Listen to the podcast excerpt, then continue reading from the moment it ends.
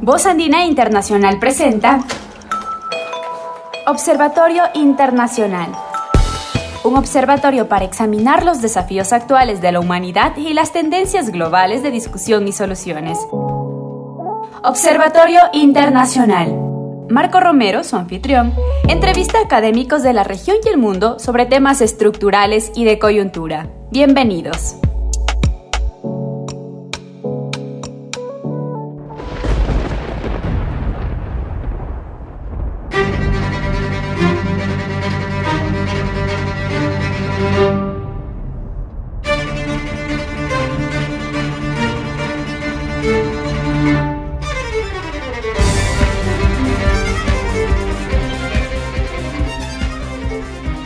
Días, estimados oyentes de eh, Observatorio Internacional.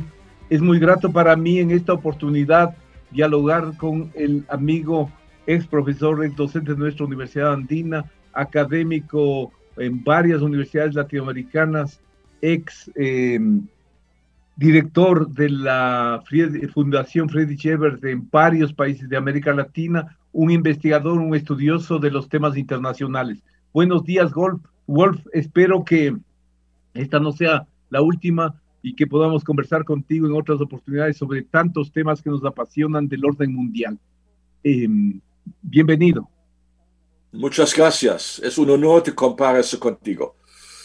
Ya, muchas gracias, Wolf. En esta oportunidad quería molestar tu atención con pidiéndote algunas reflexiones desde la perspectiva que tú tienes allí en Europa, en Alemania, sobre eh, lo que significa la derrota norteamericana en Afganistán para el orden internacional y qué perspectivas, qué efectos va a tener. entonces, te pediría en primer lugar una aproximación general. Bueno, en general yo creo depende mucho de dónde miras para evaluar qué ha pasado allá. Yo no soy ningún especialista en temas de Afganistán, pero tengo alguna experiencia con temas de geopolítica y de política internacional. Y obviamente que ha pasado en Afganistán es una cesura, una cesura importante, probablemente tan importante como fue el 11 de 9 en relación de la situación del poder internacional. Porque obviamente la salida, además tan catastrófica, de Estados Unidos de Afganistán ha demostrado que el tiempo de la Pax Americana en el mundo se acabó. Eso no implica que no va a tener mucho impacto eh, Estados Unidos en otras partes del mundo, pero Afganistán es históricamente un lugar en que los grandes poderes han perdido su capacidad de actuar. Tanto Gran Bretaña, que fue sacado completamente después de la Unión Soviética, cuando los talibán, con ayuda de la CIA, no para olvidar, han sacado la Unión Soviética y ahora, sin ninguna ayuda especial, solo tenían como ayuda los errores del Occidente, los talibán han sacado los norteamericanos. Entonces, eso en sí mismo es, yo creo, una cesura de mirando al mundo y va a tener efectos distintos tanto en Asia Central como en Europa, hablando de OTAN, y también en Estados Unidos, inclusivamente yo creo también en América Latina desde otra perspectiva. Ya, perfecto. Muchísimas gracias por esta primera aproximación. Y hay una primera eh, precisión. O sea, efectivamente yo vi eh, ayer nomás un programa que pasó la televisión alemana sobre el tema de em, la significación que tuvo la derrota de la Unión Soviética en Afganistán para el derrumbe de la, de la Unión Soviética y la eclosión de, la, de ese eh, gran poder de la Guerra Fría y eh, su reducción de poder relativo. ¿Tú crees que una cosa similar va a pasar con Estados Unidos? No sé qué va a ser similar, porque realmente por razones más bien internos, el estado actual de Estados Unidos es muy distinto como de la Unión Soviética en su tiempo. Ajá. Pero yo creo que se necesitan tomar eso en relación del miedo a un lado y la confianza al otro lado. No, el sistema internacional geopolítico depende del miedo de algunos países a otros o de confianza de unos países a otros. Ujú. Y obviamente la confianza desapareció no solo en África, en América, en, en, eh, Asia Central, pero también en algunos países de OTAN, inclusivamente en Japón y especialmente en Taiwán. Eh, la situación de confianza en la actividad de sombra de seguridad eh, de Estados Unidos es bastante limitada. Y al otro tiempo, a algunos países ha perdido el miedo de Estados Unidos. Pero cuando Estados Unidos no es capaz, con tanta gente y tanto financiamiento, y después de 20 años, de salir por lo menos de una manera más o menos regular, entre comillas, de Afganistán, eso implica realmente una pérdida de importancia del sistema internacional que es muy notable. No, muy interesante lo que acabas de decir y me da eh, lugar para plantear una pregunta de índole más teórica, más general. Escuchaba a un profesor francés, Bertrand Badi, que decía, que cuestionaba esta noción de hegemonía. Decía, la hegemonía, Tucídides la reflexionó allá para eh, cuatro o cinco siglos antes de Cristo y decía, es dominar, dar orden y, mandar. Eh, a partir de eso, él dice, eh, hay mucha ha habido mucho sobredimensionamiento en asignar a los Estados Unidos el rol de poder hegemónico. Lo tuvo efectivamente durante un corto periodo de tiempo, pero en el resto no ha sido. 70 años. Así es. Pe- Pero luego después, ya, de la, después de la Segunda, de Primera Guerra Mundial, ya tenía prácticamente el dominio los Estados Unidos. así es. Pero el, el caso de Estados Unidos es un poco distinto de otros imperios, eh, no completamente obvio, pero por su capacidad de influir eh, por las eh, formas de vida, ¿no? La Ajá. forma de vida de Occidente es principalmente organizado e influido por los Estados Unidos. Entonces, eso en sí mismo, y eso es un factor que fue muy importante, como sabes, también en- para los élites en, en Afganistán, eso es una cosa que puedes empujar cuando funciona en país, pero no puedes empujar eso cuando el país no funciona. Ahora, ampliando el un país, poco un más- país fallido Ajá. no Ajá. tiene efecto esta forma de influencia. Ajá. Ahora, tú, eh, yo he escuchado comentaristas norteamericanos que dicen que la derrota de Afganistán no altera en nada el poder relativo, el poder militar norteamericano.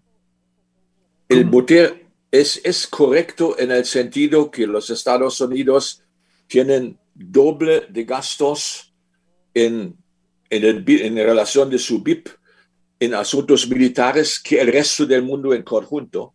Así es. Y, y tienen obviamente unas fuerzas armadas con un poder inclusivamente nuclear excepcional. La pregunta es, ¿cómo pueden usarlo? Mm, ¿Y qué efecto puede tenerlo? Porque cuando no puedes controlar un aeropuerto como Kabul, con todas las tecnologías que tienes, entonces es una duda hasta qué punto esa enorme superávit militar que tiene Estados Unidos es realmente útil hoy en día. Y de- de- a partir de allí yo sacaría otra, eh, otra lectura también que he escuchado, que hay algunos autores que dicen que esta es una, efectivamente una retirada, pero es parte de una estrategia norteamericana que revalora la importancia geográfica de sus oh, intereses y se concentra en combatir a China. Yo, yo creo eso es una eh, interpretación posterior. En el sentido, se necesitan explicar hoy en una forma u otra racional por qué pasó eso. Y yo creo en las famosas palabras de, de Biden, que nosotros no podemos forzar a otros países a aceptar nuestra forma de vida, es en parte la dirección de esa nueva política exterior. Una doctrina Biden que dice no vamos a usar los militares para hacer eh, los famosos políticas de cambio de régimen, que tenían tanta importancia, no solo en el caso del, uh, del, del, Libia y de Irak, y, pero todavía en los temas pendientes, como dicen en Washington, como es Irán, Venezuela y Cuba. Siria también. Entonces, uh -huh. entonces obviamente no como los neoconservadores que habían realmente convencidos uh -huh. que a largo plazo todo el mundo va a estar más o menos como sociedades como los Estados Unidos. En ese sentido, Afganistán ha dado otra, no la única, pero otra mensaje que eso no es posible. Uh -huh. Pero eso no significa uh, desconocer también el peso, el poder de los debates que ya se están dando en el interior de Estados Unidos, y no solo republicanos demócratas con respecto a esta acción de Biden, eh, sino ya con más largo plazo, o sea, eh, incluso dentro del propio Partido Demócrata, de personas que no están de acuerdo con esto que podríamos llamar una doctrina Biden. Sí, pero hay, hay alguna gente que están contentos con esa doctrina Biden, otra gente no están contentos de eso. Y yo veo que en los famosos Foreign Policy Establishment, como se dicen Bien. en Washington, vamos a tener una cantidad de libros, de disertaciones, de publicaciones mm. sobre esa nueva discusión dentro de Estados Unidos.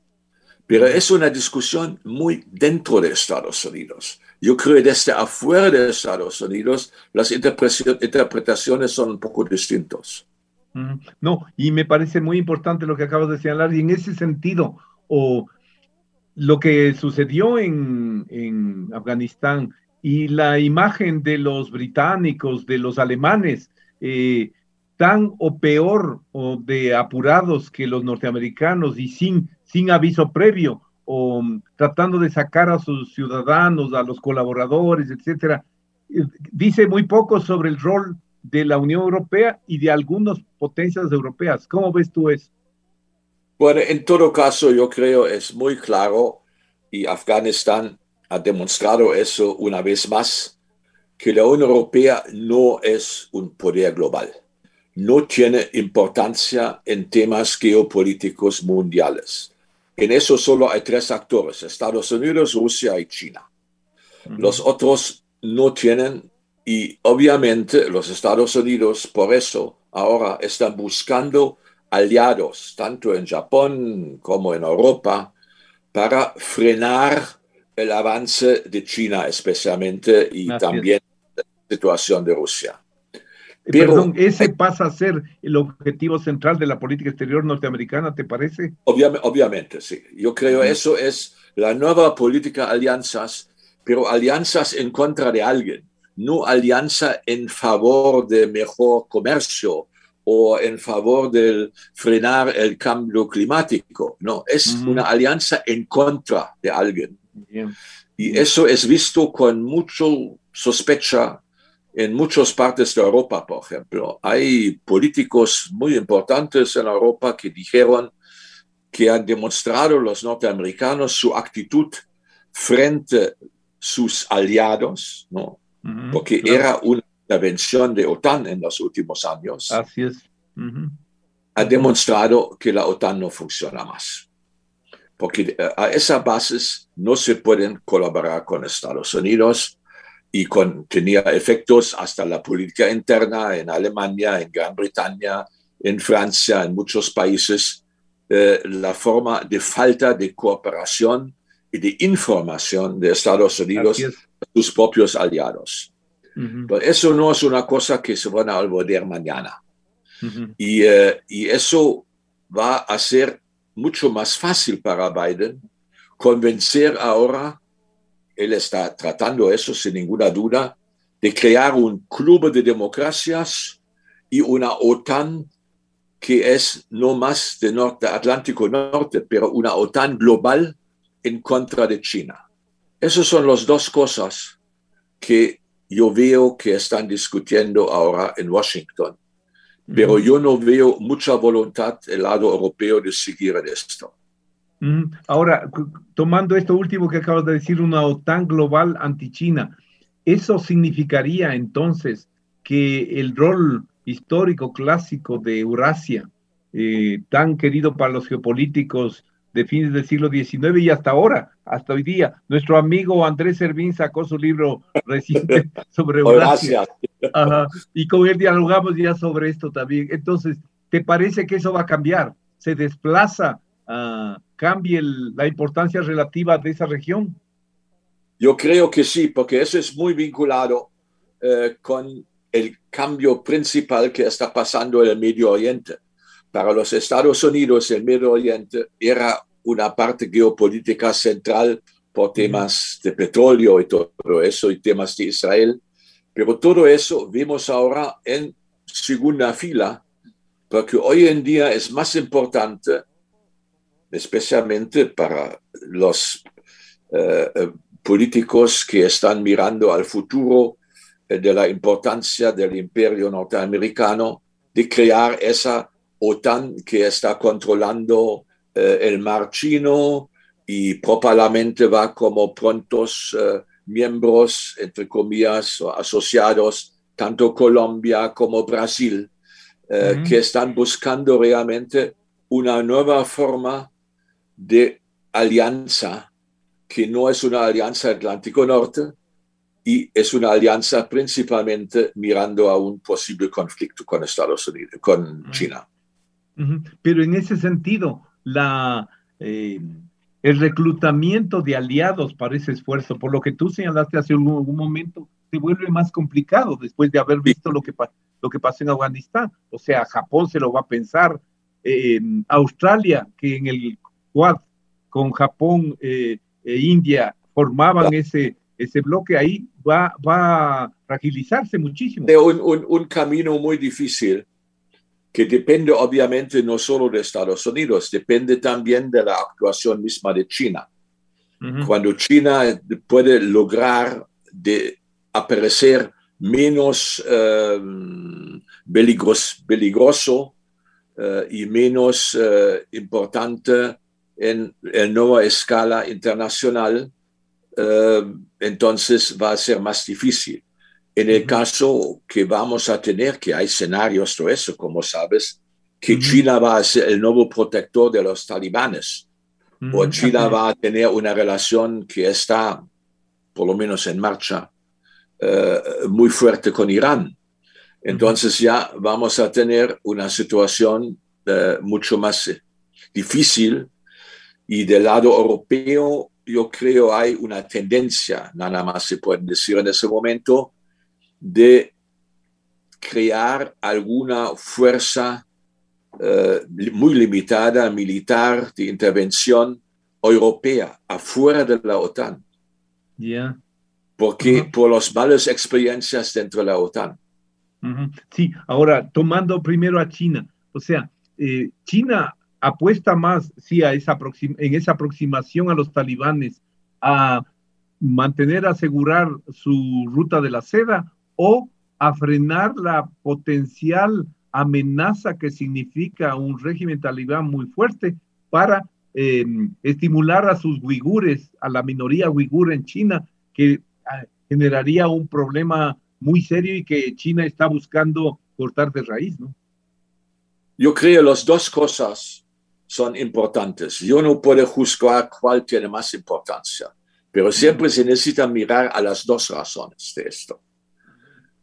Y la tercera razón es que es eh, la capacidad eh, de minería y todo eso que ah. tiene, ¿no? Que tiene Afganistán. Afganistán tiene algunos eh, tipos de minerales que son muy buscados en el mundo y hasta ahora no están explotados.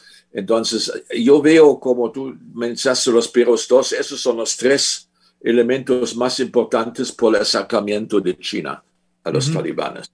Ahora, tú dijiste una cosa que me pareció muy importante, o sea, eh, e, esta pérdida de valor relativo del Medio Oriente, de las eh, monarquías árabes, no está también vinculada a esta transición energética que está arrancando y en la cual el gobierno alemán, con Merkel al menos, apostaba mucho y algunos otros países europeos.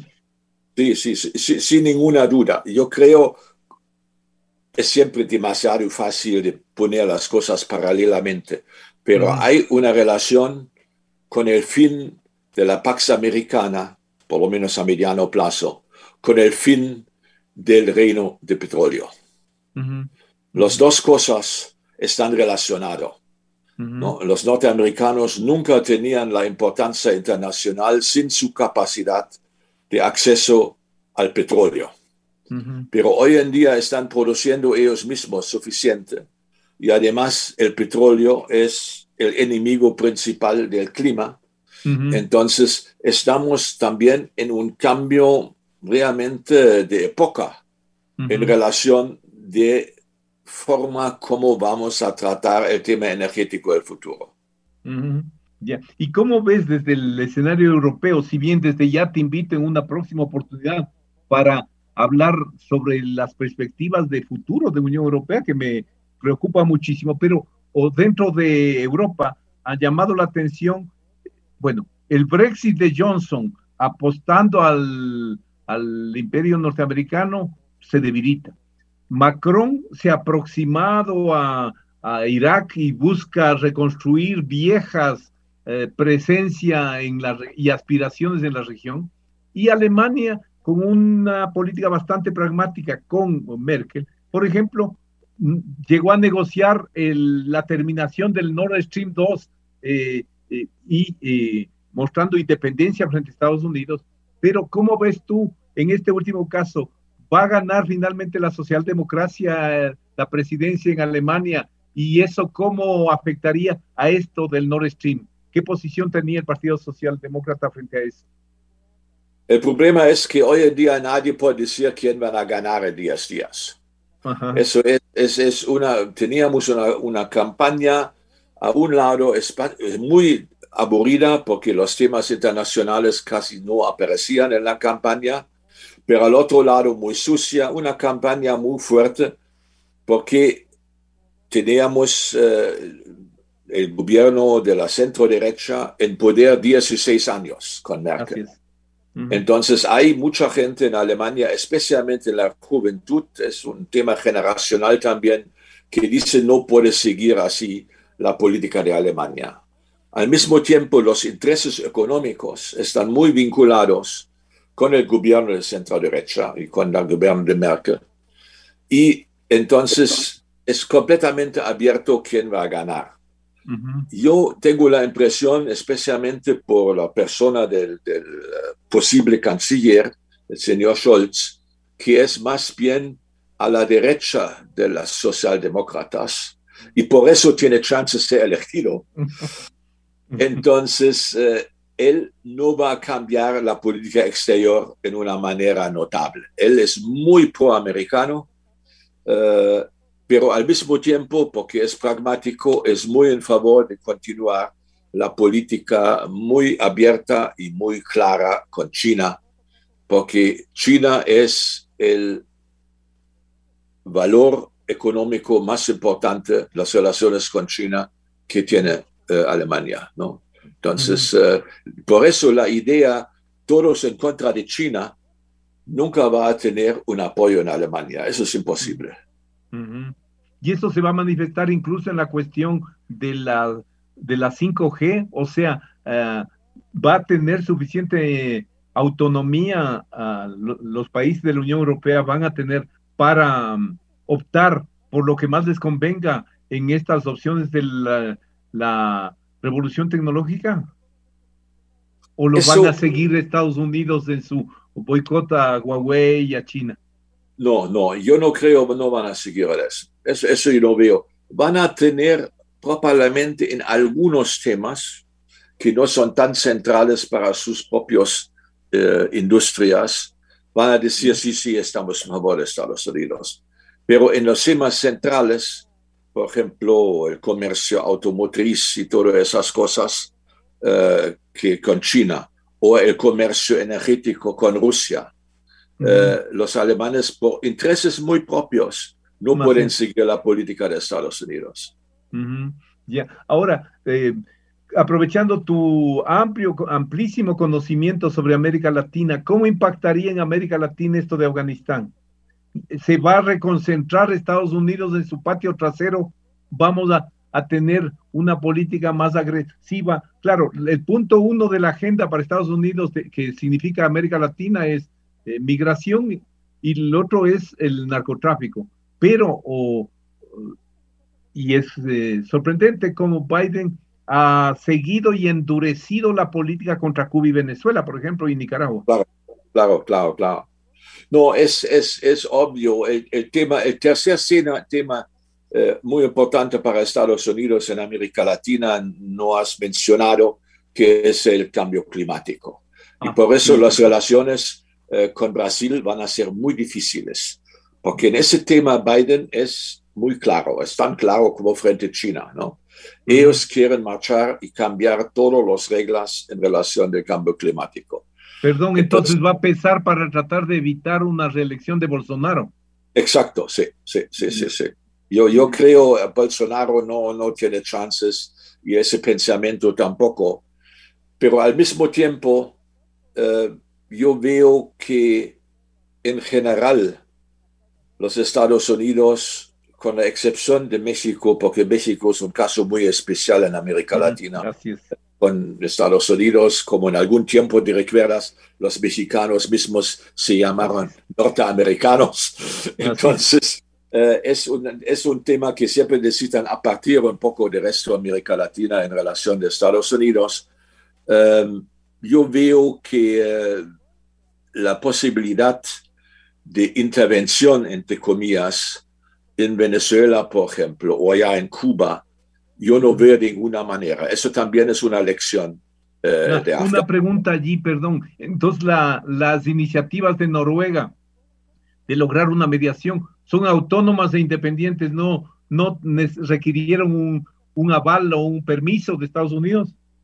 No, no querían un permiso de Estados Unidos pero por lo menos alguna parte de la Casa Blanca o Departamento de Estado están muy felices sobre eso. Ah, pero, pero ellos ven también, no son tontos tampoco, que una, un aval formal sería contraproducente.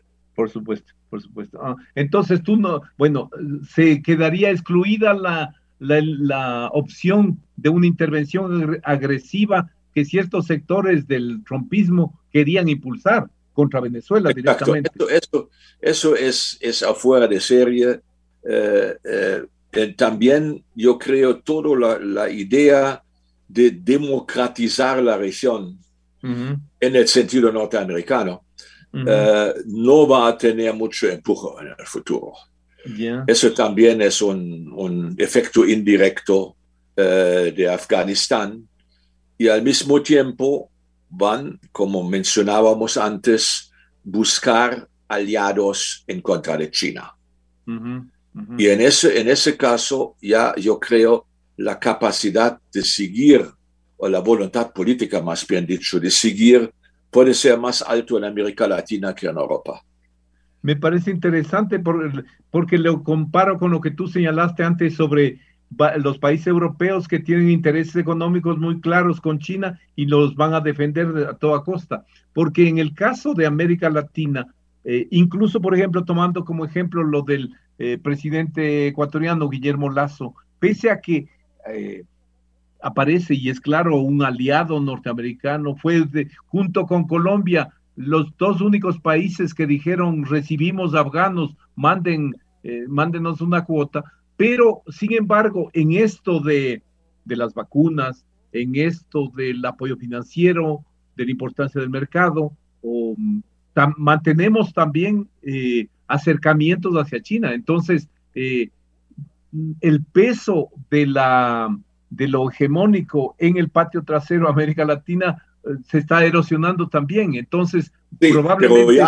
ya, ya hace una década eso Ya hace una década eh, China ha logrado, por lo menos en cinco o seis importantes países sudamericanos, la primera línea de exportación y de inversión, especialmente inversión, infraestructura y todo eso.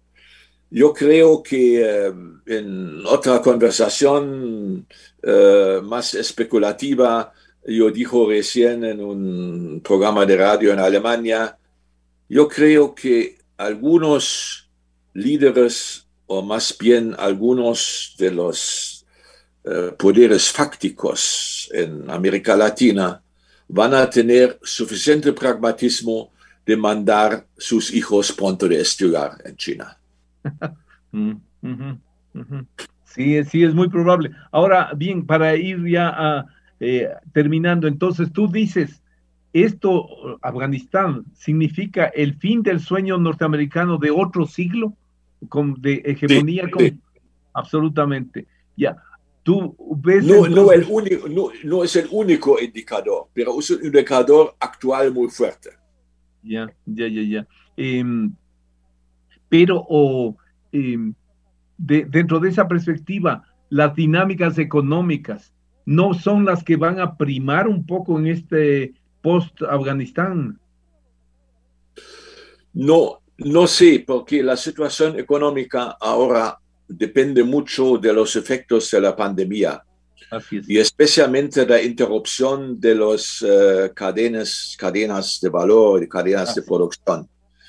Y yo creo que eso también sería muy probable uno de los grandes cambios para los próximos años no se van a rehacer las cadenas de producción de antes.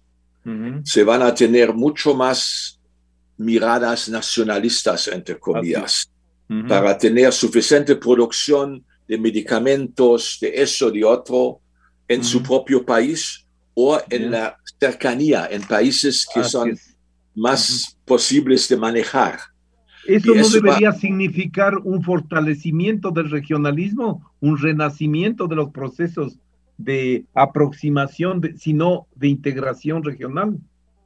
Sí, yo creo vamos a tener una, no sé, es la cuarta o la, quinta ola de regionalismo, pero un regionalismo más bien mirado por temas muy prácticos. Ajá quién puede viajar y trabajar en qué país. No, es un, no es una cosa de, patria grande y tampoco es una cosa de comercio libre. Son otros temas ahora, ¿no? Garantizar cadenas de producción, tener un beneficio no solo bi, pero tri o cuatro lateral entre varios países en temas energéticos. Yo creo todo todo eso va a ser mucho más específico y más temático. Mm, y menos, menos general, ¿no? Nosotros somos todos amigos. Eso no va a funcionar y no ha funcionado en la región. En ese sentido, te preguntaría una cuestión. ¿El gobierno ecuatoriano está apuntando a firmar acuerdos comerciales de lo que le pidan lo más rápidamente y en la agenda está Estados Unidos aun cuando Biden no, no, no le interesa un, absoluto rábano porque pesamos muy poco, eh, se apunta a China, se apunta a Corea, se, se firmó con la eh, EFTA ah, hace dos años. Eh, ¿Tú crees que esos tipos de acuerdos perdieron vigencia y hay que pensar en esta nueva fase? Yo creo que esas cosas siempre necesitan su tiempo de cambio.